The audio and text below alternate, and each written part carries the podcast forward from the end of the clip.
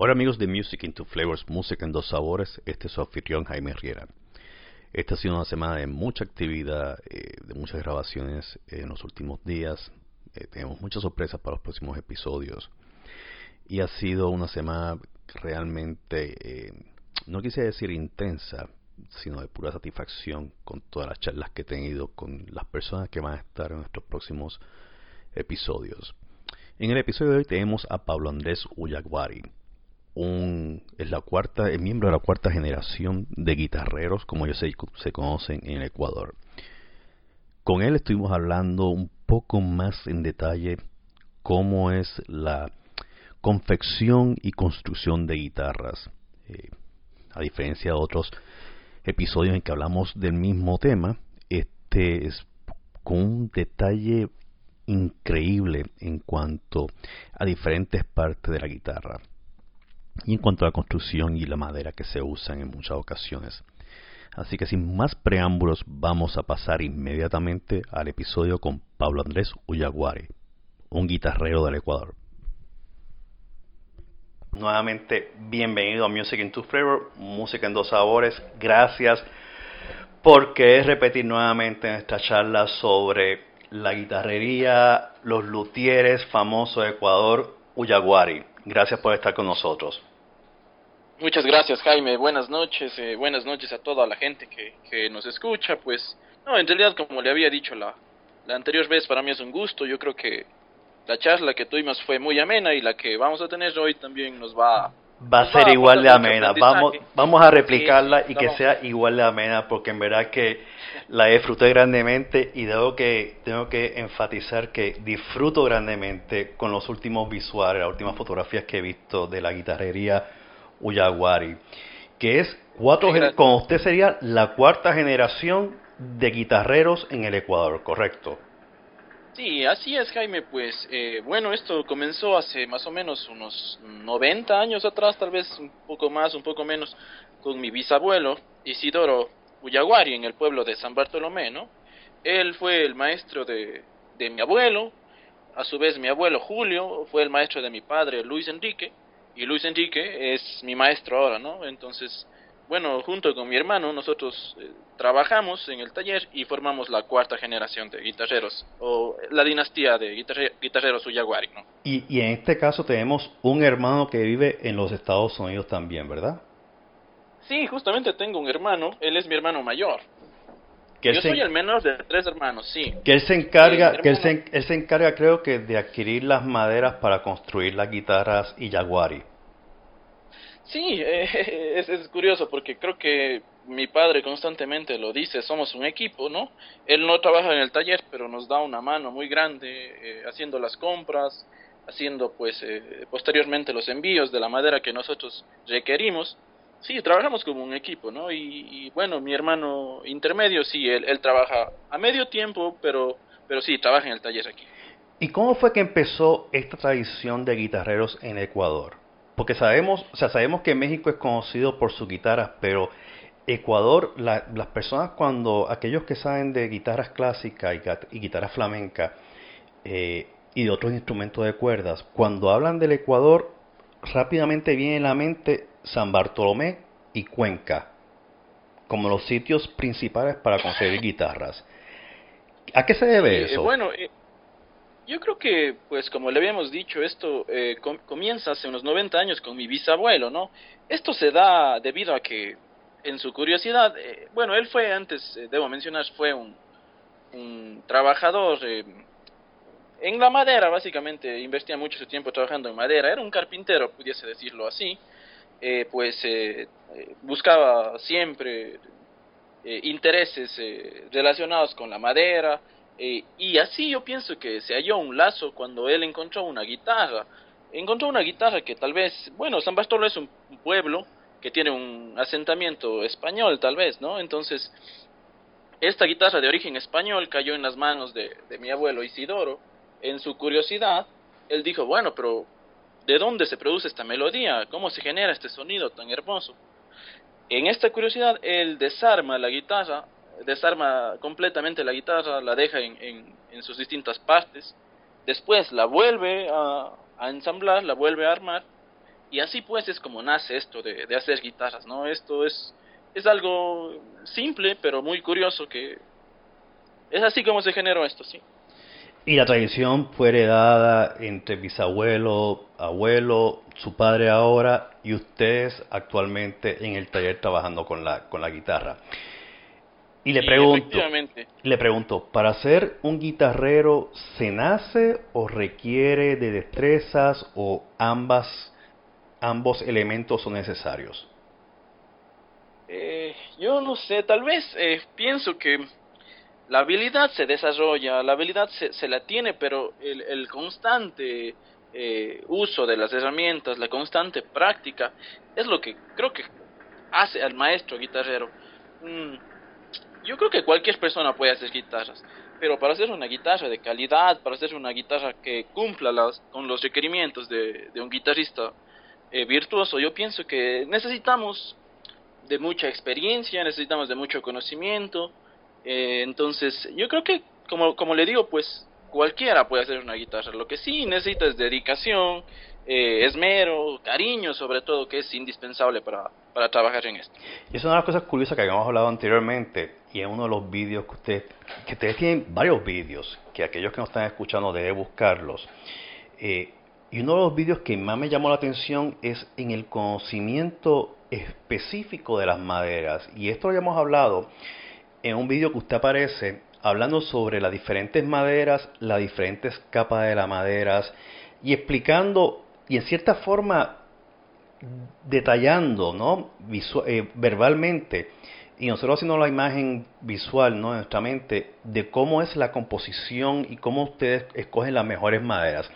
¿Nos podía dar, dar un, breve repaso, una breve reseña a ese vídeo que usted participó explicando la selección de las maderas, lo de las fibras, el corte, la corteza y todos esos elementos esenciales de la madera, incluyendo los aceites? Claro, eh, Jaime, con, con, mucho gusto.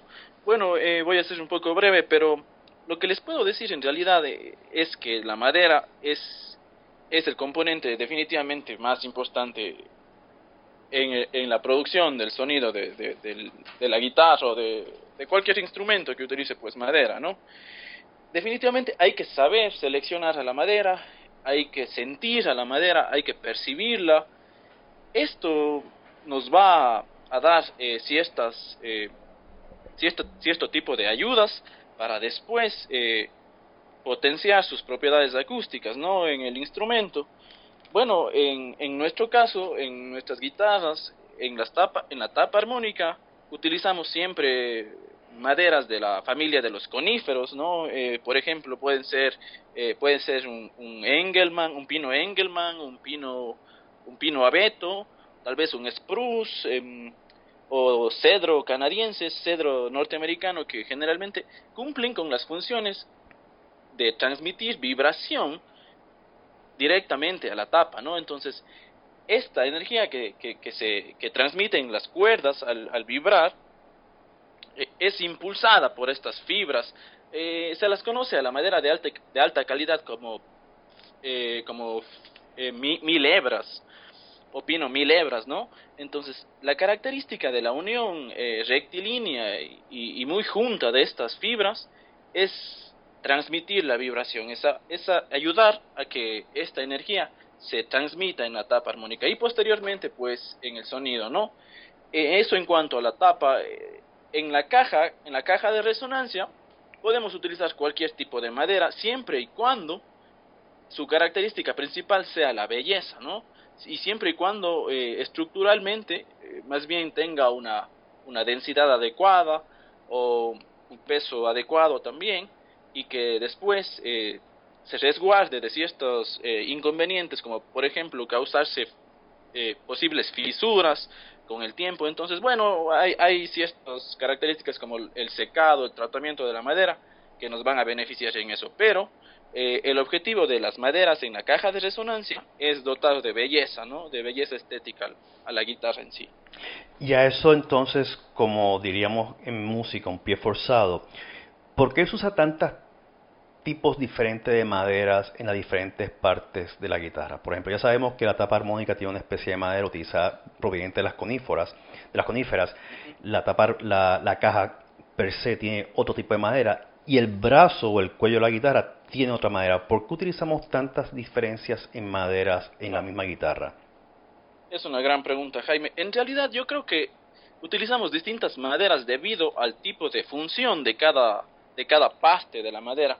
Voy a poner un ejemplo. Por ejemplo, en el diapasón de la madera utilizamos maderas eh, pesadas. Pueden ser, qué sé yo, hablamos de ébano o un palo santo de India o en el Ecuador un clavellín. Estas maderas, eh, al ser pesadas, poseen una densidad elevada, ¿no? Y al poseer una densidad elevada van a garantizar o cumplir la función principal en el diapasón, que es la de soportar el golpeteo de los dedos, eh, de impedir que se desgaste rápidamente, ¿no? Y que, sobre todo, también eh, eh, dotadas de belleza siempre, ¿no? El ébano carbonero, por ejemplo, el ébano carbonero de Guinea, cuya calidad se juzga eh, por su color negro. Mientras más eh, acentuado es este color negro, se dice que esta madera es de, de mayor calidad. ¿Existe algún momento dado que las guitarras requieran algún tipo de reconstrucción por el constante uso? Sí, sí, sí, definitivamente han llegado acá guitarras con, qué sé yo, 30, 35 años de edad, que se han sabido conservar bien, pero que, que han sido muy usadas, que han sido, bueno, naturalmente, ¿no? Eh, mientras más tocada una guitarra va a sufrir más desgaste. Pero yo creo que, que un diapasón soporte 30 años, imagínense usted, Jaime, es bastantísimo. Sí, lo sí que lo se es. puede hacer es cambiar de, cambiar de diapasón, eh, utilizar la misma madera, el mismo tipo de madera previamente usado, y si es que se realiza un, un, un trabajo eh, meticuloso, vamos a lograr un resultado eh, acorde a la, a la guitarra y, adecuado sobre todo. Habíamos hablado también sobre la, sobre la cuestión de los años en la madera, los años en que la madera está en secado, que muchos luthieres dicen este diapasón tiene 30 años de secado o esta madera que vamos a utilizar para caja armónica, para tapa armónica tiene 50 años o tantos años. ¿Por qué los luthieres hace tanto, ta- dan tanto énfasis en la edad de la madera para su secado? Eh, bueno, porque al, pasar los años, con el tiempo, ¿no? Eh, las maderas van, eh, dando, al ambiente ciertos eh, aceites, ciertos minerales, y llegan a un punto que se conoce como lignificación, en el cual ya no reciben ni dan minerales al, ambiente, ¿no? Este punto es muy beneficioso para, para la acústica de la, de la madera, ¿no? Entonces, eh, la madera, mientras más seca esté, se, se encontrará ya en un, en un nivel acústico muy beneficioso y podremos decir que ya puede ser usada eh, en la construcción de, una guitarra, en nuestro caso, ¿no? En el caso del secado de las maderas, ¿qué es mucho mejor? ¿El secado natural de la madera o el secado a, base de máquinas específicas para ese, para ese eh, efecto? Eh, siempre, siempre va a ser más adecuado el secado natural, ¿no? Eh, no podemos forzar eh, a que se seque una madera mediante un horno o mediante calor excesivo. No es la forma correcta. Eh, lo que se ha hecho en nuestro caso, pues, y ventajosamente por, por tener antecesores constructores, nos han dejado ya nuestra, nuestra madera secarse en el ambiente por muchísimos años, hablamos de 70, 80 años. Eh, también se, se ha trabajado con ciertas técnicas eh, naturales de secado. Y en ese aspecto, y y en- ¿Me, sí, me- me está escuchando? Sí, le Creo escucho. Tengo un problema. Ah, bueno, estoy bien entonces. sí, sí, sí, no se preocupe, no Eh, se preocupe, continúe, que eh, lo escuchamos claramente. Gracias. Muchas gracias, Jaime. Entonces, eh, hemos utilizado técnicas como, por ejemplo, eh, introducir las maderas ya eh, en kits, eh, introducirlas en pozos eh, con barro, ¿no? Con barro para que la para que la madera a su vez suelte los aceites de una manera de una manera más rápida, una manera un poco más eh, suelta, tal vez, ¿no? Esto, pues, eh, después de, este paso, ya la dejamos al ambiente, eh, la volteamos, siempre estamos jugando con, con sus caras, dándoles la vuelta.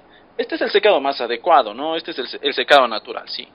Sí, y eso habíamos hablado de que, eh, y aquellos que no lo han visto, los invito a que busquen en, en YouTube eh, los vídeos de ustedes y de su padre específicamente hablando de, de la construcción de la, de la guitarra, ¿no? Eh, ¿Ustedes prefieren siempre el trabajo manual por encima del trabajo mecánico de una herramienta? Y habíamos charlado sobre el, el, el contacto directo y cómo, en cierta forma, ya que no haya trabajado con madera, pues no lo habrá experimentado, pero siempre uno cuando trabaja con madera deja, eh, en inglés el flesh, el alma, el alma y la sangre en la madera, porque siempre hay un, astilla que se entierra y, hace como se corte. Y habíamos hablado de cómo ustedes sienten el placer de trabajar con la madera y cómo ustedes se sienten uno con la madera. ¿Podría explicar a la audiencia cómo es ese sentimiento? Bueno, yo pienso que esta es la característica más íntima, tal vez la característica más eh, acentuada de un verdadero artesano, de un verdadero guitarrero artesano. Yo creo que eh, la sensibilidad, ¿no? Eh, es, es una palabra que define a nuestro, a nuestro trabajo, ¿no? Como usted bien decía, el, fusionarnos con la madera, el sentirla, el, el utilizar cada uno de nuestros sentidos, por ejemplo, en nuestras manos al, al, sentir eh, la rigidez de la madera, eh, nuestro, nuestro tacto y después nuestro oído al, percutir la madera. Esto es lo que nos diferencia, pienso yo, a los luthiers eh, artesanales de, de, los luthiers industriales, ¿no? Usted sabrá, hay guitarras que, se, que en ciertas fábricas se elaboran en números, en cantidades increíbles, qué sé yo, en cientos por día. para que usted tenga una idea, nosotros elaboramos tal vez unas alrededor de 15 a 20 guitarras en un año. Entonces hay una diferencia total en la inversión de tiempo, sobre todo porque sentir la madera eh, siempre pues pensando en que es, estamos trabajando con material que alguna vez estuvo vivo, ¿no? Eh, percibirla nos lleva a tomar decisiones eh, paso a paso que requieren de mucho tiempo. Después pues ya llega la parte también, como le digo, tal vez esta conexión que se da con, con la madera, ¿no? Eh, eh, pues em, disfrutar este, este procedimiento porque es muy, porque eh, nos llena a nosotros, nos llena siempre, a veces el olfato, hay ciertas maderas que al, trabajarlas, al, cepillarlas, al lijarlas, producen un aroma que es un poco, como usted me decía en la, en la charla anterior, hay un poco de romanticismo en todo esto, ¿no? Sí lo hay. Y una de las cosas que me llama la atención, y, al estar describiendo el proceso manual, no estoy figurando mentalmente, ¿no? Eh, ¿Ha habido algún momento dado en que ustedes hayan trabajado una madera y se hayan dado cuenta que esa madera no es idónea para el trabajo que están haciendo y han tenido que descartarla?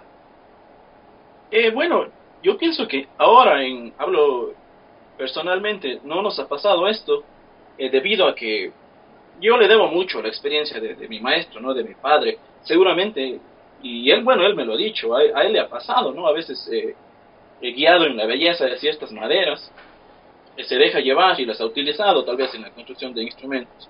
Pero después se ha dado cuenta de que, por ejemplo, se pueden producir, como le decía, ciertas fisuras por la densidad de la madera o, por, o tal vez porque no es resistente a ciertos climas. Ahora pues ya, y, y dotados de esta ventaja que de la experiencia, como le digo, de mi padre de alrededor de 50 años trabajando, nos, nos ayuda a no cometer estos mismos errores, a trabajar con ciertas maderas que ya han sido eh, verificadas y garantizadas. Usted sabe, yo pienso que la experimentación es algo natural, ¿no? Eh, si es siempre cuando queremos romper esquemas, cuando queremos crear, hay que experimentar. Y, hay veces que, no todo sale como uno quiere. Claro, sí, y más cuando la el elemento es natural, ¿no? Que es no necesariamente como uno quiera conducirlo. Cuando ustedes están haciendo la guitarra, ustedes se dejan ustedes se dejan conducir por lo que le diga la madera o ustedes le imponen su voluntad a la madera. Y aquí entramos un poco de romanticismo de quién domina a quién, ¿no? Eh, o si es una fusión completa, o si es un binomio igualitario entre ambos, entre naturaleza y ser humano. ¿Cómo se da ese, ese efecto? Yo pienso que cuando uno hace una guitarra, hay una palabra que, que siempre he utilizado para describir nuestra, nuestra labor, ¿no? Es buscar equilibrio. En este caso, pues, eh, la mitad de lo que nos dice la, la, madera y la mitad de lo que nosotros sentimos, la mitad de lo que percibimos. Cuando encontramos este, este equilibrio, ahí sí, pues, utilizar siempre ciertos eh, conceptos, ciertos conocimientos, eh, la experiencia, también, como le digo, pues dejarse guiar por los sentidos, eh, ir sintiendo cada instante la calibración de las maderas, por ejemplo. Es algo que, que se hace constantemente en la fabricación de, de una guitarra, eh, pero siempre en la búsqueda del equilibrio, ¿no? La guitarra lo que tiene que ser es equilibrar. Cuando hablamos en la etapa armónica de las, de las espinetas y las barras armónicas, ¿de qué estamos hablando? Bueno, nosotros lo denominamos varetaje, ¿no? Esto en conjunto, junto con la, con la tapa armónica, eh, o más bien con la tapa de la guitarra, forma lo que se conoce como tapa armónica. El varetaje eh, es una estructura de, de, distintos, de distintas maderas eh, que, van a, que van a ayudar, o cuyo objetivo más bien es garantizar la resistencia de, de, la tapa eh, debido a la tensión de las cuerdas, ¿no? Cuando se ejercen. Lo que hace esta, esta estructura es, es reforzar e impedir que la tapa se doble por la tensión de las cuerdas. Y después, eh, el objetivo también, asimismo, eh, de la misma importancia, es ayudar a transmitir la vibración eh, de, la, de la tapa, ¿no? A generar eh, más energía y posteriormente una mayor resonancia, eh, un mayor sostenimiento de notas ya en, en, el sonido ya último, ¿no? Y eso es lo que llamamos el, el, el abanico. El abanico, sí, el abanico, varetaje, sí, como está bien, claro. ¿Cómo, cuántas, usualmente, cuántos varetajes usan para el abanico? ¿Cinco basado en la teoría de Torres o ustedes pueden, o mientras mayor sea, mientras más varetaje tenga el abanico, mayor la resistencia y mayor puede ser la armonía? Eh, bueno, me imagino que usted se refiere a las espinetas más a bien. Las espinetas, a perdón, sí. Sí, sí, sí. Eh, bueno, nosotros ahora eh, estamos en pleno, tal vez, eh, como digo, es un, es un, es un constante desarrollo de nuestra etapa armónica. Estamos eh, variando, ¿no? Con cada madera, a veces con cada eh, combinación de madera es diferente. Pero hay algo que alguna vez leí por ahí y me, des, y me parecía muy interesante. Eh, algo que decía como que si es que vos quieres hacer una buena guitarra, primero tienes que entender los conceptos del maestro Antonio de Torres, ¿no? Eh, la etapa de Antonio de Torres es cumple con las características eh, finales de, de, la etapa armónica, las cuales son, pues, eh, buscar un equilibrio entre peso y resistencia, ¿no? Si nosotros tenemos una tapa muy pesada, eh, es probable que el sonido no, no se haya suelto, no, te, no vamos a tener un, un, una claridad, la vibración no se va a producir, entonces el sonido no va a ser el, el ideal que, que, que, nosotros buscamos, ¿no? Y si es que tenemos una tapa muy fina, eh, probablemente vamos a, va a haber un, un, una tensión muy alta y sobre todo vamos a, romper la tapa armónica con la tensión de las cuerdas. Entonces buscar ese, ese, ese, equilibrio entre peso y resistencia es lo que el maestro Antonio de Torres logró con su, con su abanico de, de siete espinetas, ¿no? Nosotros eh, yo creo que en nuestras guitarras, eh, bueno, hemos estudiado a muchos guitarreros eh, que, que, han sido increíbles, por ejemplo, a Friedrich, eh, Antonio de Torres mismo, eh, José Ramírez, eh, Smallman incluso. Entonces lo que buscamos es adaptar junto a, a, nuestra, a nuestra percepción los conocimientos de todos estos guitarreros. Yo creo que para mí, por una conversación es imposible detallar nuestra etapa armónica, pero lo que, lo que le digo es que con, con, con lo que nosotros hemos, estamos desarrollando, buscamos esto, ¿no? el equilibrio entre peso y resistencia. Y esa es una de las cosas curiosas que me llamó la atención, lo habíamos charlado eh, hace una semana, casi una semana, que era que su padre fue a Massachusetts a tomar un curso de lutería y terminó siendo él el maestro de muchos luthieres ahí. Cuando su padre comentó esa experiencia, ¿cuáles eran los, la, ¿se acuerdan los sentimientos, las emociones que a usted le fluían? Sí, bueno, yo pienso que en realidad eh, mi padre tuvo una gran oportunidad. No creo que él fuese el maestro, más bien yo lo que pudiese decir es que tuvo una oportunidad de brindar sus conocimientos, de compartir conocimientos, porque la gente que él conoció allá definitivamente son, son increíbles eh, constructores, eh, son maestros también, y eh, este encuentro yo pienso que lo que, lo que, lo que generó fue aumentar nuestro conocimiento, nuestro, nuestro afán de trabajar mejor, eh, claro que siempre es una felicidad que, que, guitarreros de este, de este calibre pues reconozcan el trabajo que ha hecho mi padre, ¿no? Eso nos, nos ayuda a nosotros y nos motiva siempre, ¿no? Cuando hay alguien que valora lo que hacemos, que nos dice, bueno, están haciendo las cosas bien, yo pienso que es, es un es una motivación, es una gran motivación para seguir trabajando, para seguir aprendiendo cada día y bueno, en la búsqueda de, algo que tal vez eh, no existe, que es la perfección, ¿no? Claro, sí, y, y una de las cosas, y lo habíamos charlado, una de las cosas más bellas en el trabajo de ustedes es el rosetón. Y después, que, después que charlamos, me puse a buscar más sobre el rosetón de ustedes. Y esta semana ustedes subieron una, una fotografía de un rosetón que creo que está hecho en tela, con los bordes hechos en, en soga o hilo, que me llamó grandemente la, atención, ¿no? Porque jamás había visto un rosetón hecho en tela. Esa es, y una de las cosas que usted me había comentado era que los rosetones, la característica de ustedes, es lo que, lo que resalta y lo que diferencia y distingue las guitarras Uyaguari de cualquier otra guitarra. Háblenos más o menos del procedimiento del rosetón, específicamente, y este es lo más importante para mí, el que se trabaja con la concha o la madre perla, porque fue increíble ver a su padre trabajar haciendo flores con conchas y el centro era un pedazo de madera y cómo él con una cuchilla iba cortando poco a poco. O sea, eh, esto y como lo habíamos comentado, para mí ver a su padre trabajar en el taller en los vídeos es algo sumamente relajante. Es, es jamás pensé que podía sentirme sentarme a ver un vídeo y sentirme completamente relajado viendo por cinco minutos un trabajo de madera en un rosetón. Eh, bueno, Jaime, muchas gracias ante todo por, por el valor que da a nuestro trabajo. Eh, bueno, hacer una roseta es un proceso, yo diría, de muchísimos, de muchísimos pasos, de muchísimas. Es una escalera, ¿no? Que lleva, que lleva a, un fin. Eh, comenzamos primero, eh, pues, buscando madera de color blanca. Se, se denomina umamaki aquí. Bueno, probablemente en otros lugares tenga, tenga otros nombres. Esta madera, al ser blanca, nos permite teñirla.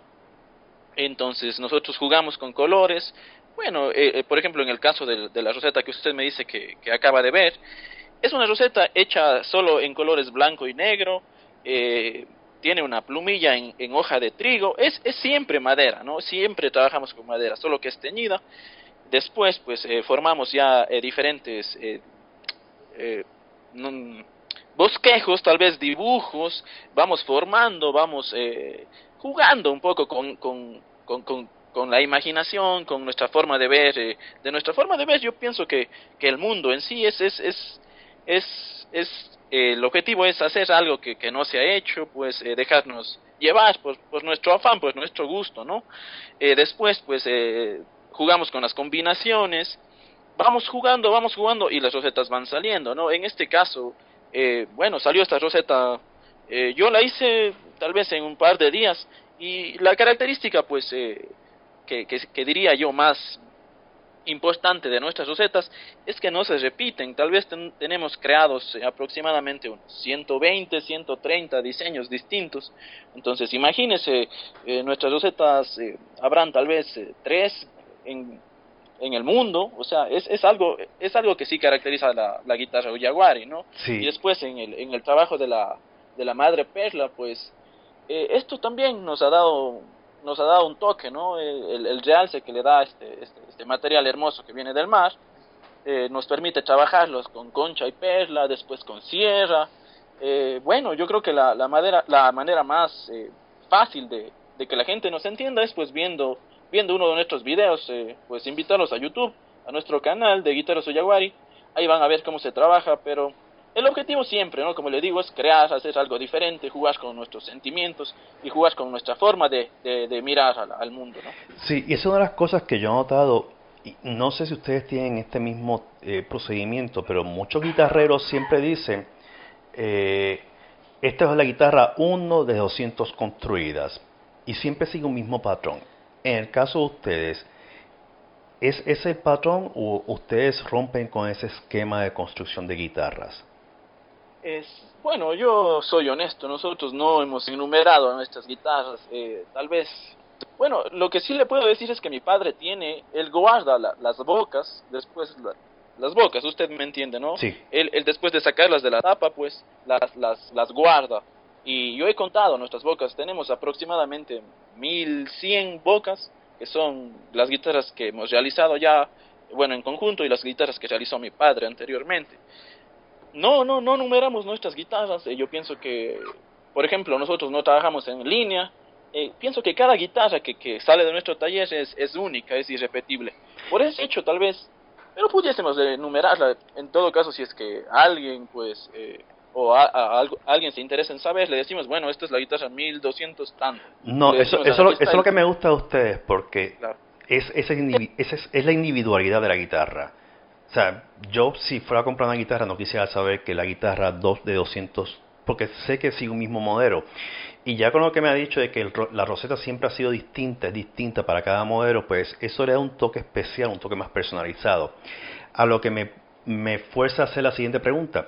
Cuando una persona acude a uno de ustedes, ya sea por correo electrónico, llamada telefónica, por las redes sociales, y les pide una guitarra, usualmente se, se, han topado ustedes con una persona que le diga, los dejo en sus manos y ustedes hagan el mejor trabajo por una guitarra que sea para este propósito.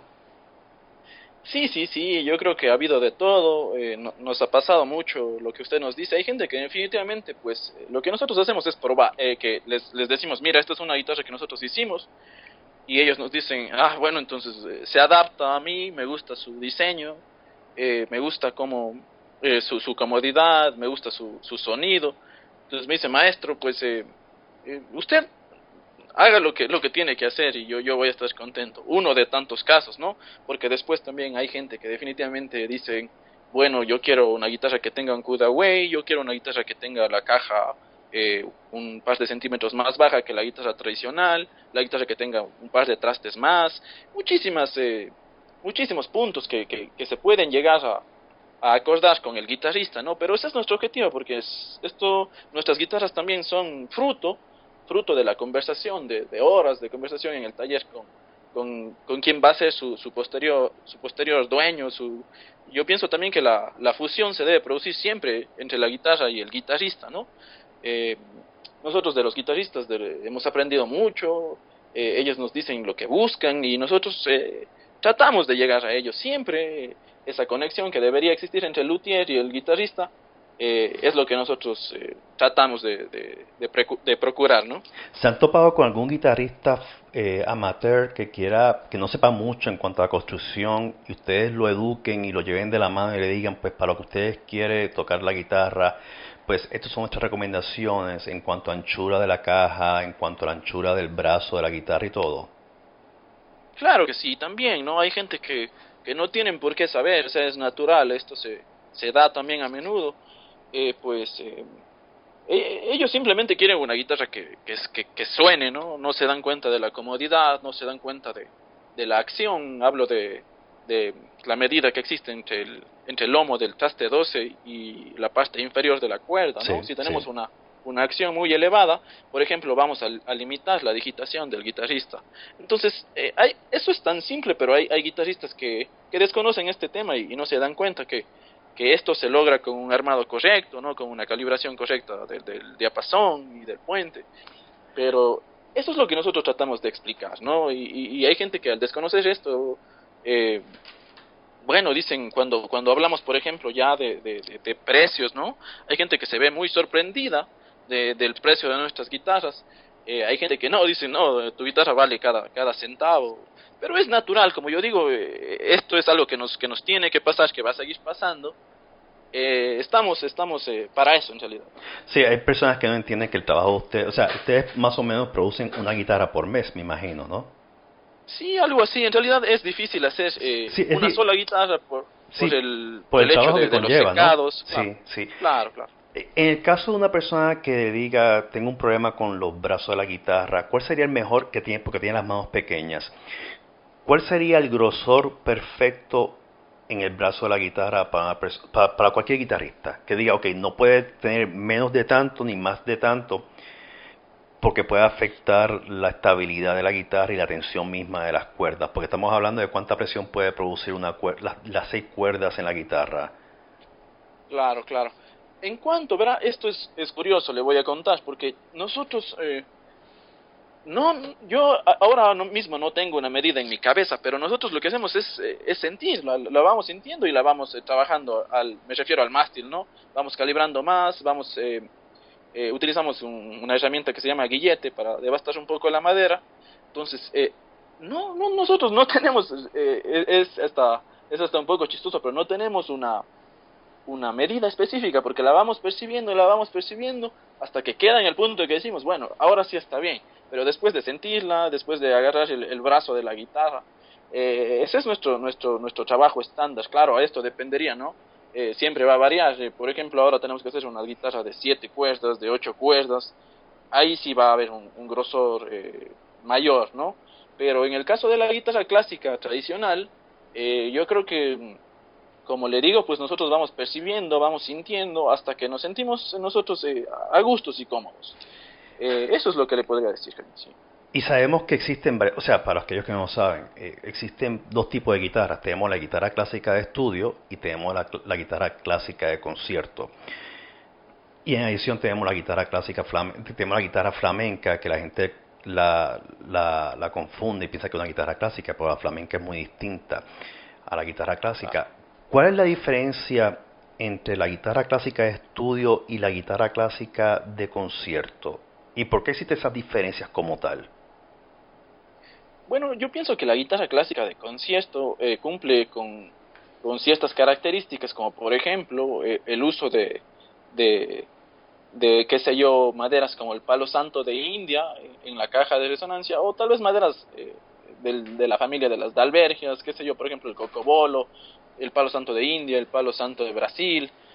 Eh, bueno, este tipo de maderas. Eh, en, la, en, la, en la tapa armónica siempre, ¿no? Un pino, un pino alemán tal vez, un, o qué sé yo, un, cedro rojo canadiense. Eh, después, pues ya tradicionalmente se ha utilizado el cedro en el brazo y un ébano en, en, el, en el diapasón. Después, eh, yo creo que la, lo que define también a la, guitarra de concierto es su sonido, ¿no? Un sonido potente, un sonido con, con, con unos armónicos muy definidos, eh, un sonido que, genere eh, sostenimiento de nota, resonancia. Y bueno, la, guitarra de estudio yo la podría definir como la guitarra, en nuestro caso por supuesto, es nosotros utilizamos la misma construcción en realidad no diferimos nuestra construcción, pero sí utilizamos madera nacional en, muchos casos eh, para la caja de resonancia de la guitarra. Esto, esto sí, también debo también aclarar que, que no es de ninguna forma menospreciar a nuestra madera, porque nosotros utilizamos, por ejemplo, nogal, teca, capulí, eh, qué sé yo, eh, estas maderas nos nos han dado muchas características beneficiosas en el sonido igualmente, eh, y por ejemplo, alguna vez nos ha pasado que han venido guitarristas a tocar nuestras guitarras de estudio y nos han dicho, no, para mí esto es una guitarra de concierto, yo con tu guitarra de estudio puedo dar un concierto. Lo que le digo pues es, es la tradicionalidad más bien, ¿no? La guitarra clásica de concierto está definida por su calidad de sonido y después por su estructura en cuanto a madera, ¿no? ¿Y el barnizado de la guitarra? ¿Cómo ustedes logran, o sea, el barnizado que ustedes usan, es un barnizado sintético? ¿Ustedes prefieren de de algún otro tipo que sea un poco más natural? Eh, bueno, esto en realidad depende, ¿no? Del, de la guitarra. Por ejemplo, en las guitarras acústicas eh, nosotros utilizamos eh, poliuretano, ¿no? utilizamos un tipo de, laca más resistente. yo creo que la estructura en sí de una guitarra acústica es mucho más fuerte que una guitarra clásica, en la que sí buscamos em, que, que, la capa que cubre, que brinda equilibrio al, eh, bueno, en este caso el barniz, sea lo más fina posible, ¿no? Eh, por ejemplo, eh, estamos estudiando el, el, el, ah, el pulido francés o goma laca, como se lo conoce, ¿no? Este, este trabajo es, es todo un arte en realidad, ¿no? Es, es, requiere de mucha paciencia, de la mezcla de, de ciertos aceites, de ciertos minerales.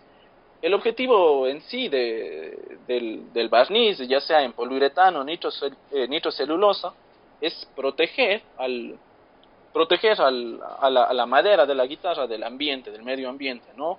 Y después pues generas, como digo, un equilibrio y obviamente procurando de que esta capa sea lo, lo, menos posible, que es lo que, hacemos en, nuestra, en nuestras guitarras, eh, sea el, tipo que sea de laca que utilicemos.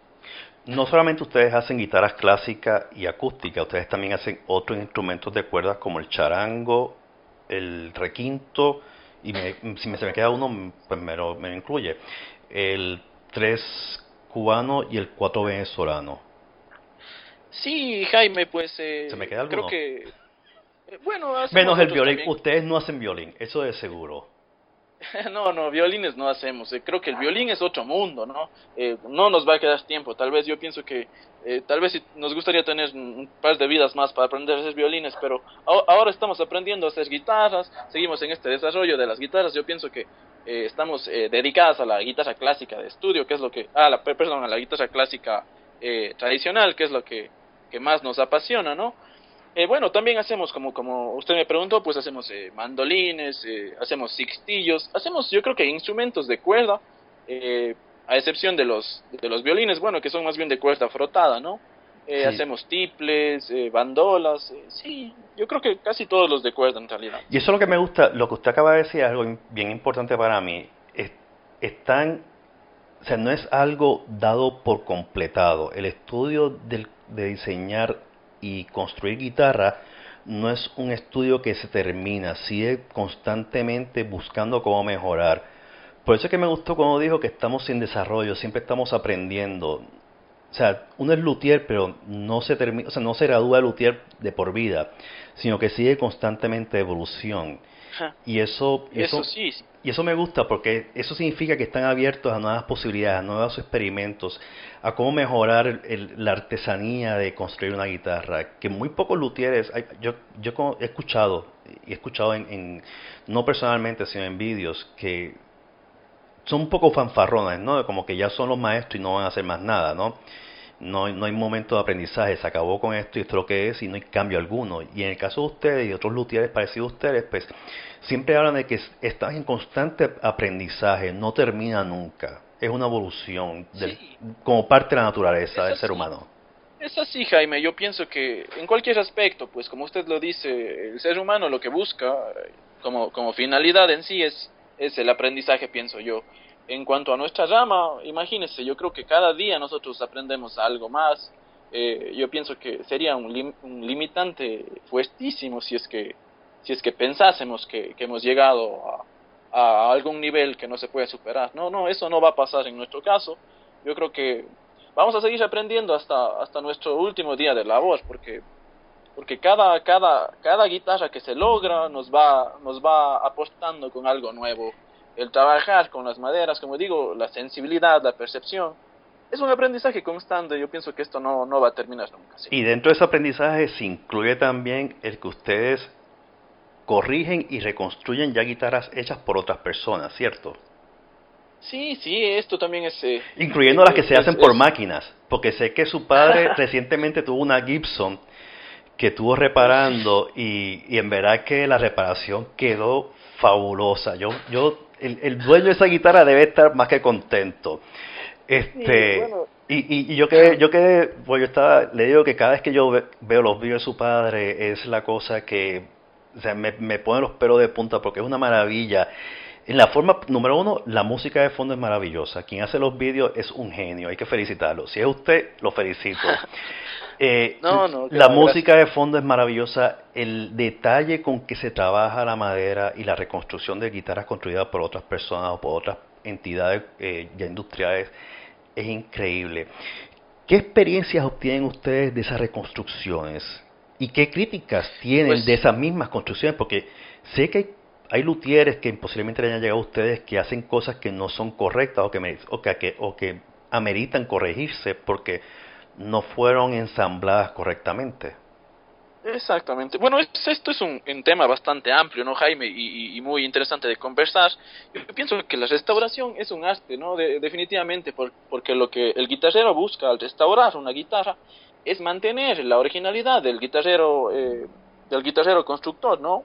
Entonces, eh, respetando eh, eh, este, esta originalidad, hay que volver a, dar al, instrumento el retoque o, a corregir si esta falla, pero siempre respetando la, el origen de, este instrumento, ¿no? Entonces es mucho más complicado para mí que hacer una guitarra en sí. Yo creo que restaurar es más difícil, requiere tal vez de más destreza, requiere de, de, mucho más, eh, de mucha más precisión, de, de, como le digo, de respetar esto, de no cambiar, eh, de mantener eh, la originalidad del instrumento.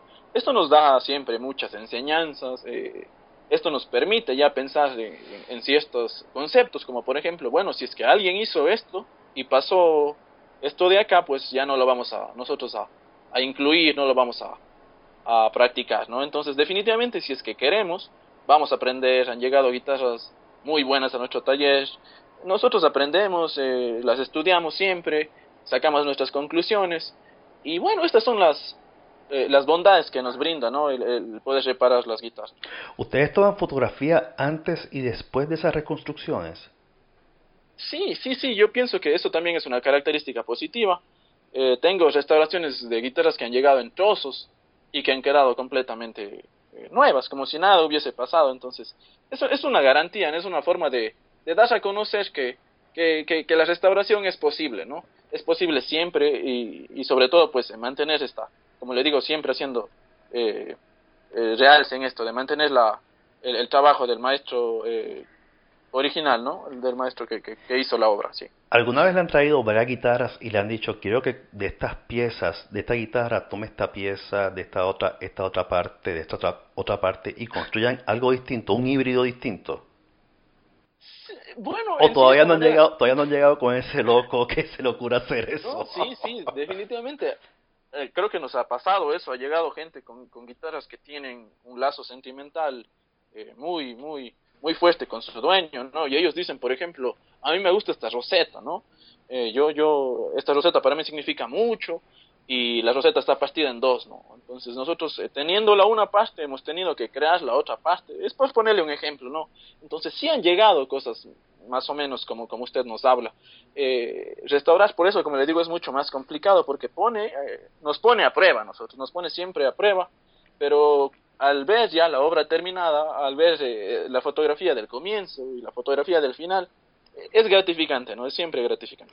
Ha habido, cuando usted está con su padre en el taller, se sientan a hablar, cuando ven el producto final, ¿cuáles son las emociones que ustedes intercambian con, ese, con esa nueva guitarra, con ese nuevo, porque eso es como un hijo, o sea, eso es una creación de ustedes.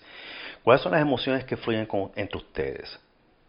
Es, eh, chuta, ¿cómo le, explico? Es, eso es algo no sé cómo explicar, es, es algo muy, eh, no sé, muy sentimental, muy, muy, tal vez un poco eh, mágico. Es un momento mágico en el taller, yo pienso, cuando, cuando la guitarra que, que hemos estado elaborando por dos o tres meses eh, lanza su primera nota, ¿no? Bueno, en mi caso, yo lo que hago siempre, cuando después de afinarlo un par de veces, voto un mi, solo por, por decirle, voto un mi por, por decirle, ¿no? Y escucho ya, y digo, ah, bueno, mi trabajo está hecho, papi, lo hicimos una vez más, eh, nos llena mucho, nos, nos enriquece este, este momento, es, es lindísimo. Yo pienso que es uno de los momentos más, más bonitos en la construcción de, de una guitarra, sí. ¿Y qué emociones fluyen cuando saben que la guitarra de ustedes está en Canadá, está en Israel, está en Estados Unidos y puede estar en cualquier otra parte del mundo? Y como habíamos hablado anteriormente, que hasta Andrés Segovia tuvo una guitarra de ustedes. Eh, no sé, son, son momentos bastante especiales, son sentimientos eh, es un momento de sentimientos encontrados, diría yo, ¿no? Pues eh, la nostalgia siempre, eh, también la felicidad, eh, el ver a la gente que, nos envía castas o fotografías con, nuestras guitarras en, en, sus manos diciendo gracias, es, el, es lo mejor que, que, que, me has podido dar, o es lo mejor que tengo. Nos llena, definitivamente, nos llena, nos motiva y, y pues eh, contentos, ¿no? Si es que nosotros no hemos tenido la oportunidad de viajar tanto, yo pienso que nuestras guitarras sí han tenido la oportunidad de estar eh, repartidas en, en, todo el mundo, sí. Habíamos hablado que ustedes vieron una guitarra de su abuelo en un momento dado, si, no, si no mal recuerdo. ¿Cuál fue la sensación o la emoción que ustedes tuvieron al tener en sus manos esa guitarra construida por su abuelo? Creo que, ah, creo que fue la, no sé si fue el padre de su padre o el abuelo o el tatarabuelo suyo. Probablemente fue mi padre Julio, mi abuelo Julio. Eh, bueno, la sensación es eh, también es, es magia pura. En realidad es, es, es, o sea que siga dando que siga dando siga produciendo sonido y dando vueltas en el mundo. O sea, verla todavía. Sí. Nosotros eh, bueno, han llegado guitarras, algunas de mi abuelo Julio, han llegado, bueno, muchas guitarras de mi abuelo Julio. esa es una sensación increíble porque sobre todo, bueno, le voy a hablar físicamente de la guitarra, estructuralmente el trabajo en cuanto a la marquetería, las rosetas, es increíble, o sea, son cosas que nosotros ahora nos la pensamos un par de veces antes de repetirlas porque requieren de demasiado tiempo, de demasiado trabajo. Nosotros nos quedamos con la boca abierta, o sea, cuando vemos, eh, eh, nos juntamos y decimos, pero mira, esta precisión, pero mira este, este trabajo, definitivamente tenía que ser tanto amor para lograr un, un fin como, como el que se, se logró en aquellos años, ¿no? Después la sonoridad que también era muy, muy pronunciada, muy, muy bonita, pues eh, es un momento especial, ¿no? Volver a tener eh, en las manos algo que, que nuestro abuelo lo sostuvo, qué sé yo, hace 50, 40 años atrás. Es especial, es especial definitivamente. ¿Nunca han pensado si en algún momento dado tener la oportunidad de readquirir esa guitarra y tenerla como parte del legado de ustedes? Es curioso, Jaime, sí, es lo que es lo que hacemos siempre cuando le decimos, "Y usted no quiere vender esta guitarra." Y nos dicen, "No, no, no, no olvídese, esta guitarra es mía, no la quiero vender." nos ha pasado constantemente. O, o por lo menos que cuando fallezca se la dejen en su legado, digan que regrese a donde provino para que por lo menos la tengan aquí y, existe un museo Uyaguari. Puede ser algo Sería fabuloso. Sí, porque no es es, un, es una gran idea pero yo no sé, bueno, sabe que, déjeme contarle, tenemos una guitarra de, de nuestro abuelo, eh, bueno, a su vez, él le regaló esta guitarra a, a un tío mío, ¿no? Entonces, la, a esta sí la, la, conservamos, la tenemos eh, muy bien cuidadita, es un, es un recuerdo que nos apega mucho a nuestro abuelo Julio, es una, es una llave, ¿no? Que, que, que abre en cierta parte esta historia de, de hacer guitarras, nuestro legado, eh, eso es lo que hemos conservado, pero igual a nosotros nos encantaría siempre, han llegado acá instrumentos eh, requintos, qué sé yo, guitarras, eh, con trabajos increíbles, o sea, nosotros a veces, en, algunos casos han llegado a restaurarse también, ¿no? Los restauramos y, y, claro, lo que decimos es, no está vendiendo su guitarra, no quiere venderla. Y la gente dice, no, no, no, no, no, no está en venta. Y mucho menos aún cuando le ven ya restaurada, claro. Claro, me imagino que ustedes tomarán fotografía y que las emociones y los sentimientos que, que sentirían en el momento de tener esa pieza artesanal, esa pieza, esa joya instrumental, eh, debe ser algo como que no solamente una llave para abrir el, pasado, sino que las emociones y todas las, todas las, memorias que ese instrumento debe estar a ustedes en la mente, ¿no? Que es algo pues, romántico. Yo pienso que sí, definitivamente es, es un sentir increíble lo menos que podemos hacer es tomar una foto, eh, tomarnos fotos nosotros con, con, este instrumento y, y, después pues ya vivir el momento de, de, haber tenido en las manos pues eh, el, el, fruto del trabajo, del esfuerzo, del sudor de, de nuestro de nuestro proceso, eh, predecesor, ¿no? de nuestro maestro también y de nuestro abuelo, de nuestra sangre. lo disfrutamos, aprendemos también vemos ciertas cosas, eh, la estudiamos y, después, pues, eh, con el dolor del alma la, dejamos ir ya a, su dueño, que igual eh, merece merece a su guitarra, porque porque definitivamente se haya unido y, se, y se nota ese, ese cariño hacia el instrumento. Si fuéramos a describir, y, y, sé que para usted su padre es su mentor, si, fuera, si usted fuera a describir a su padre, don Luis Uyuguari Quesada, ¿cómo lo describiría? Ay, bueno, yo creo que eh, utilizaría la palabra tal vez una simple. Él es mi maestro, ¿no? Es mi maestro, creo que eh, en, mi, en mi trabajo, pero también en mi vida. Él es una persona que cuyos valores se aplican tanto en la guitarrería como, como en su vida eh, normal, en su vida común y corriente. Eh, que sé yo, es una persona, por ejemplo, muy, muy paciente. La paciencia es una, es una virtud que se aplica en la construcción de una guitarra y después en la vida también es una persona eh, muy, muy sencilla, muy humilde, eh, muy tranquila. Eh, por eso le digo, él es mi maestro. Yo, yo le describiría como mi maestro de vida y mi maestro de, de, guitarrería, ¿no? hay cosas que, que, que, sigo aprendiendo de él. el amor que me inculca sobre todo, ¿no? El, el, amar lo que uno hace. Ese es el ejemplo más grande que él me ha dado, pues yo lo imito. Yo pienso que eh, bueno, eh, incluso me, me, ha enseñado muchísimo de, la música, eh, nos encanta nuestra música, la música ecuatoriana, la disfrutamos. Los pasillos. él me ha dado los pasillos, ¿no? Los albazos, los anjonitos. Es música que, que yo, yo, yo lo tengo que agradecer a él, porque nos juntamos en el, en el taller, comenzamos a trabajar, escuchamos. Es música triste en muchos de los casos, pero eh, tal vez esto potencia nuestra, nuestra, nuestro amor a la, construcción del instrumento. Y hablando del taller, y una de las cosas que nuevamente invito a, los, a, a mi audiencia que, que vea los vídeos en YouTube, ¿no? Cuando ustedes tienen estos músicos que van al taller a tocar los instrumentos de ustedes, ¿qué, qué clase de química surge entre su padre y los músicos, los, los que están con las cámaras y todo? ¿Cuál es esa química que se va cuajando ahí? Eh, bueno, nosotros somos espontáneos. Yo pienso que como usted me está escuchando, en mi caso así soy con todos, ¿no? Tratamos de ser eh, lo que somos, no fingimos nada. Eh, con los músicos yo pienso que nos une, ¿no? Este, este, esta sensibilidad, ¿no? De la cual he hablado toda la, noche, creo. Esta capacidad de, sentir, de, la música, ¿no? Se disfruta. Nosotros, o sea, nosotros nos debemos a, los músicos. Y si los músicos están en nuestro, en nuestro taller, eh, o sea, lo que hacemos es disfrutar, eh, es compartir con ellos, si es que aprendes de ellos sobre todo, y si es que algo tenemos nosotros para apostar, pues lo hacemos con mucho gusto, pero siempre, como le digo, pensando que nosotros y nuestras guitarras se deben al guitarrista. ¿sí? Una de las cosas que, y, de la descripción que usted dio con su padre, de su padre, fue que era una persona muy modesta, y eso lo podemos ver en el taller de trabajo de ustedes. Es un taller modesto, pero con una infinidad de instrumentos tan maravillosos, con una infinidad de por, por, más pequeño que pueda lucir a través de los vídeos que veo, es como que es un remanso de paz. Es como si fuera, y como dijimos anteriormente, es un templo para ustedes. Y es como si fuera eh, el sitio ideal de ustedes donde encuentran la conjunción entre ustedes y la madera y el resultado es algo explosivo, que la guitarra o cualquier otro instrumento de cuerda pulsada.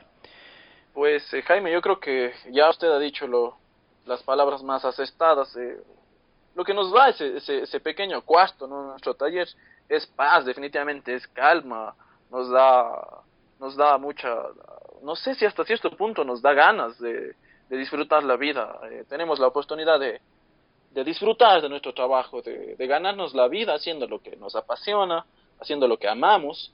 Creo que eso eh, eso es la riqueza más grande que nos da ese, pequeño cuarto. ¿no? A eso nos debemos, nuestra familia se debe a eso. Eh, creo que nuestra sangre siempre ha estado eh, fluyendo alrededor de, del polvo, de las maderas, de todo esto que es ese cuarto, que es nuestro templo, como usted dice. ¿Dónde usted ve la lutería en estos momentos, el guitarrero, el arte del guitarrero? ¿Lo ve como que algo que va a continuar de por vida o, o, va a ser algo que va a tener un auge limitado de aquí unos cuantos 100 años? Y espero que sea por más de 100 años. Bueno, es, es algo difícil de responder, pero le voy a le voy a comentar lo que yo pudiese pensar al respecto. Tal vez creo que creo que la guitarra clásica en sí no no no va a morir nunca. Es un instrumento sumamente hermoso, ¿no? Es un es un instrumento que que nos ha dado tanto, pienso, eh, que ha dado tanto en la música, que ha llenado tanto nuestro nuestro afán, nuestra alma, nuestro afán de sentir nuevas, eh, bueno, valga la redundancia, de, hacernos sentir cosas nuevas, ¿no? La guitarra nos ha dado tanto y pienso que por eso, pues, eh, los constructores de guitarra, los, eh, no, no, no van a morir, no van a morir. Yo pienso que mientras haya músicos apasionados, mientras haya guitarristas que valoran, esto no va a morir, no sabemos qué va a pasar dentro de, qué sé yo, 50 años, 100 años. En mi caso le puedo contar yo, pues, ahora mismo yo me hallo en pleno aprendizaje, eh, soy un joven que lleva apenas de 10 años tal vez en, el taller, eh, ando desarrollando mi técnica, ando aprendiendo más, ando en eso, pero me encantaría tal vez, eh, no sé, enseñar esto a alguien, qué sé yo, eh, si es que tengo un hijo, bueno, yo tengo un sobrino, el hijo pues de mi hermano que trabaja en el, en el, taller también, él llega periódicamente al, taller, creo que mi padre es la persona más feliz cuando lo ve a él comenzar a jugar con las maderitas ahí, y, le dice, pásame este cepillito chiquito o cosas así que son, que, que, a uno le hacen vibrar y dicen, y mucha gente nos ha dicho, no, ahí está el próximo guitarrero, ahí está la quinta generación. Entonces esa es la expectativa muy sana, pienso yo, muy, eh, muy bonita de, de tal vez eh, creer que, que, lo nuestro no, no, no, no va a morir ahí, ¿no? Pues uno no sabe, pero, pero claro, ¿cómo, cómo no nos gustaría que en nuestro caso que haya una quinta generación? Lo que dice todo esto es que en el caso, en el caso de los luthieres hoy en día y la tecnología ha permitido, y en el caso nuestro, el suyo y el mío en estos momentos, que nos hemos conectado a través de las redes sociales. ¿Cómo ustedes ven las redes sociales en cuanto al, a, la, a la propagación? Porque esto es una cultura, la cultura de un guitarrero, o sea, el guitarrero es una cultura, es, una formación. ¿Cómo ustedes ven que las redes sociales les ayudan a ustedes a darse a conocer más en el mundo y no estar limitado a una región geográfica como tal? Pucha, eh, yo pienso que es una, es una bendición en realidad. Esto es una herramienta de trabajo indispensable en nuestros días. Eh, nos facilita tanto, eh, nos, eh, sobre todo en, en, en, cuestiones, como usted lo dice, de tiempo, ¿no? Reducimos el, tiempo el tiempo de una manera increíble con, con solo pulsar unos botones en, qué sé yo, en nuestro, en nuestro celular. Entonces, después, mediante la fotografía, nos ha permitido dar a conocer, hemos hablado de estos videos que, que hemos logrado subir a todo el mundo. Y, y, en muchas ocasiones eh, gente pues nos ha visto desde desde qué sé yo desde Japón y nos ha dicho no yo te vi trabajar y yo quiero una guitarra tuya entonces es una herramienta que definitivamente nosotros no vamos a, parar de, de, agradecer no eh, es, es, se ha vuelto tan necesaria eh, y sobre todo pues para la difusión no para difundir lo que lo que hacemos con nuestras manos no y es importante que la gente sepa que ustedes hacen envíos internacionales. Que lo sepan desde ahora, que si quieren una guitarra Jaguari saben que pueden comprársela y que ustedes hacen, incluso que ustedes hacen hasta la hasta el estuche de la guitarra para que se mantenga en ella intacta y no sufra ningún daño, ¿correcto?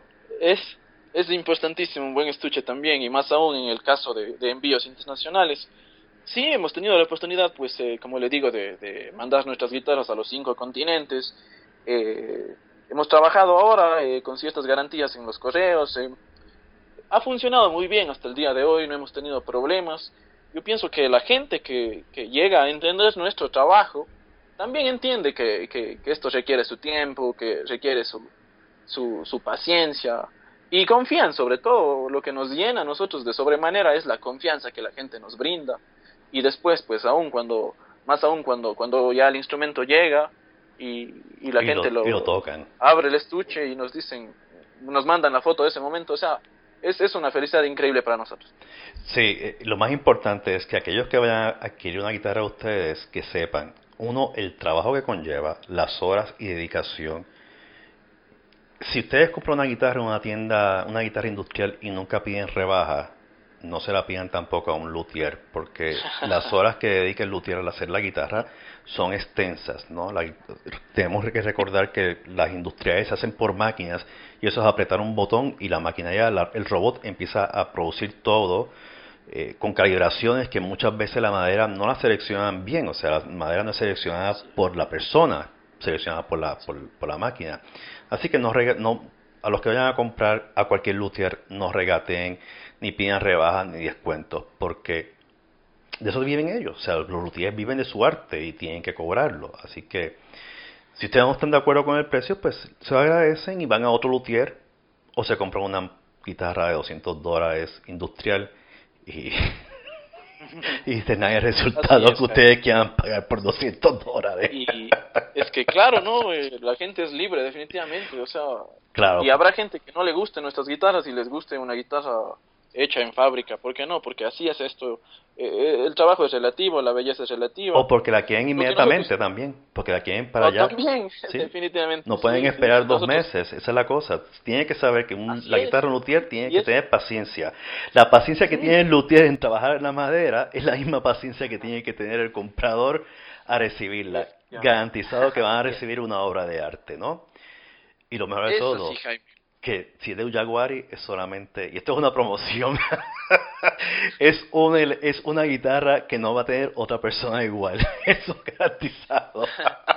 y gracias Jaime, bueno, en realidad lo que usted ha, dicho en, en, toda la, en toda esta noche, pues eh, creo que eh, solo le puedo agradecer, pues una vez más por, pues el valor que le ha dado a nuestro trabajo. Yo pienso que, que nos ha motivado mucho esta plática, pues eh, ha sido un aprendizaje más, una experiencia muy bonita, pues eh, decir gracias de mi parte y de mi padre y de, mi hermano, quienes hacemos el mm. taller de guitarra Soyaguari. ¿no? no, yo se agradezco a ustedes porque en verdad que, que, que ver los videos de ustedes y ver la obra de ustedes y la dedicación y escuchar a su padre, porque lo mejor de todo es cuando uno escucha a su padre, la nobleza, porque es lo, es lo mejor de todo, la nobleza con que él habla y explica el detalle y la pasión que él tiene. Dentro de su nobleza, la pasión por lo que él hace.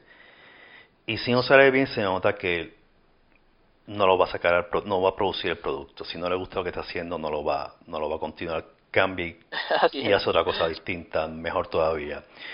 Solamente quiero agradecerle a ustedes, el a usted, don Pablo, por el tiempo, la paciencia y la dedicación de sentarse nuevamente a charlar conmigo debido a los problemas. ¿Ves por qué la industria no es buena a veces? A veces, a veces nos falla. A veces nos falla la tecnología, ¿no? Eh, por el tiempo que ha sacado para poder nuevamente platicar sobre las, guitarras Uyaguari. Si la gente quisiera comunicarse con ustedes, este es, este el espacio para que usted haga la promoción a vida y por haber de ese, de ese gustazo. Que le dejo el eh, micrófono para que usted lo diga todo. Gracias, Jaime. Yo pienso que, eh, bueno, lo, que les puedo decir a, toda la gente que nos está escuchando es que mm, trabajamos con mucha pasión, con mucho cariño, con mucho esmero, eh, dedicamos, eh, ponemos nuestro corazón, eh, amamos lo que hacemos, si es que, y hacemos, eh, pues guitarras únicas, en realidad nuestras guitarras se caracterizan por, por eso, por ser únicas e irrepetibles, ¿no? siempre con el, con el afán de llenar las características más avanzadas o más exigentes del guitarrista, ¿no? Pues a la gente que, que nos que, quiera contactarse con nosotros, yo pienso que el medio más adecuado son las redes sociales. Eh, nos pueden encontrar eh, como Guitarras Oyaguari Quesada eh, en nuestro Facebook o en nuestro canal de, de YouTube también como Guitarras Oyaguari Quesada o en Instagram también con el mismo nombre. Si es que quieren tener una aproximación más profunda sobre nuestro trabajo, no duden en, en entrar a estos medios eh, siempre será un gusto estar en contacto con ustedes y si es que podemos ayudar en algo, pues eh, estaremos gustosos de hacerlo.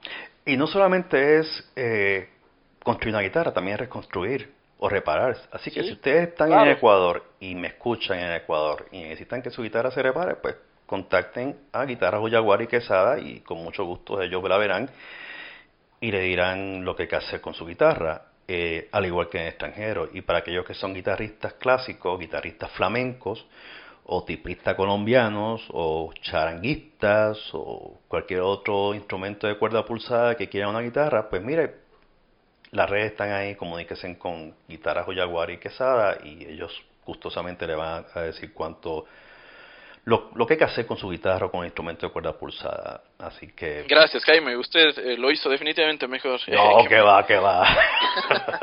y eso que nunca estudió publicidad.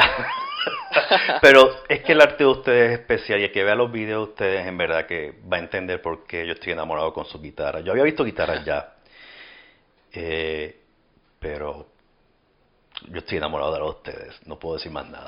Eso es lo que voy a decir. Y en verdad que son preciosas, pues, ¿no? No, recuerde que que las puertas de nuestro taller siempre van a estar abiertas eh, para usted y para todos los que nos escuchen, ¿no?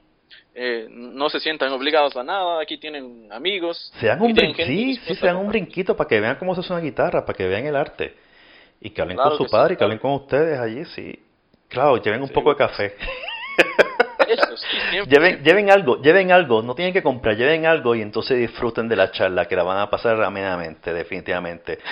Don Pablo, nuevamente gracias a usted, mi saludo a su padre, mi respeto a su padre, porque en verdad que si no fuera por usted, músicos como nosotros, músicos profesionales y músicos frustrados como yo, no tendríamos el privilegio de disfrutar las bellezas que ustedes construyen. Y espero que esta sea una de muchas otras charlas que podamos tener en el futuro siempre las puertas van a estar abiertas para usted, su padre, su hermano y toda la gente que trabaja en la guitarrería Uyaguari Quesada.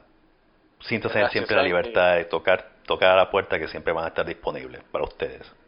No, en realidad eh, ha sido un placer, créanme, pues eh, eh, he aprendido muchísimo, hemos compartido y sobre todo ha sido momentos muy bonitos. decirle también pues que, que a su vez nosotros estamos a, su, a sus órdenes, a su disposición le mandamos un fuerte abrazo.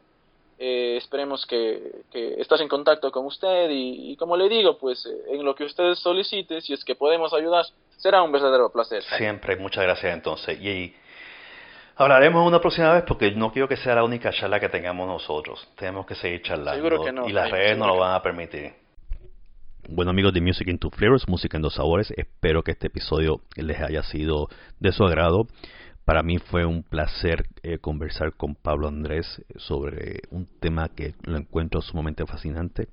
Si usted es nuevo en nuestro podcast y no ha escuchado nuestros episodios anteriores, los invito a que escuche, o lo invito a que escuche episodios anteriores en español o en inglés, donde tenemos una infinidad de invitados con temas muy variados y muy interesantes y con música en muchos de ellos. De la misma forma, como siempre digo en todos mis episodios, eh, si ustedes desean escribirnos, darnos sus opiniones, siempre pueden hacerlo ya directamente en esta página web www.musicintoflavors.com y como siempre digo, el número 12 es un carácter numérico, o pueden enviar su correo electrónico a musicintoflavors. Eh, musicintoflavors@gmail.com. Nuevamente el, el número 2 es un carácter numérico y si ustedes quisieran aportar y servir eh, como patrón nuestro o mecenas de nuestro proyecto, pues pueden visitar nuestra página internet, nuestro banner de Patreon o Patreon y ahí podrán dar la cantidad de dinero que ustedes más les guste. No existe un mínimo ni existe un máximo. Cualquier aportación económica es bienvenida. De la misma forma, compartan este, este audio con sus amistades, sus familiares en todas sus redes sociales. Así que nos veremos en el próximo episodio en Music into Flavors la próxima semana. Que la pasen bien esta semana y buenas noches y buenos días para aquellos que lo escuchan temprano en la mañana. Hasta luego.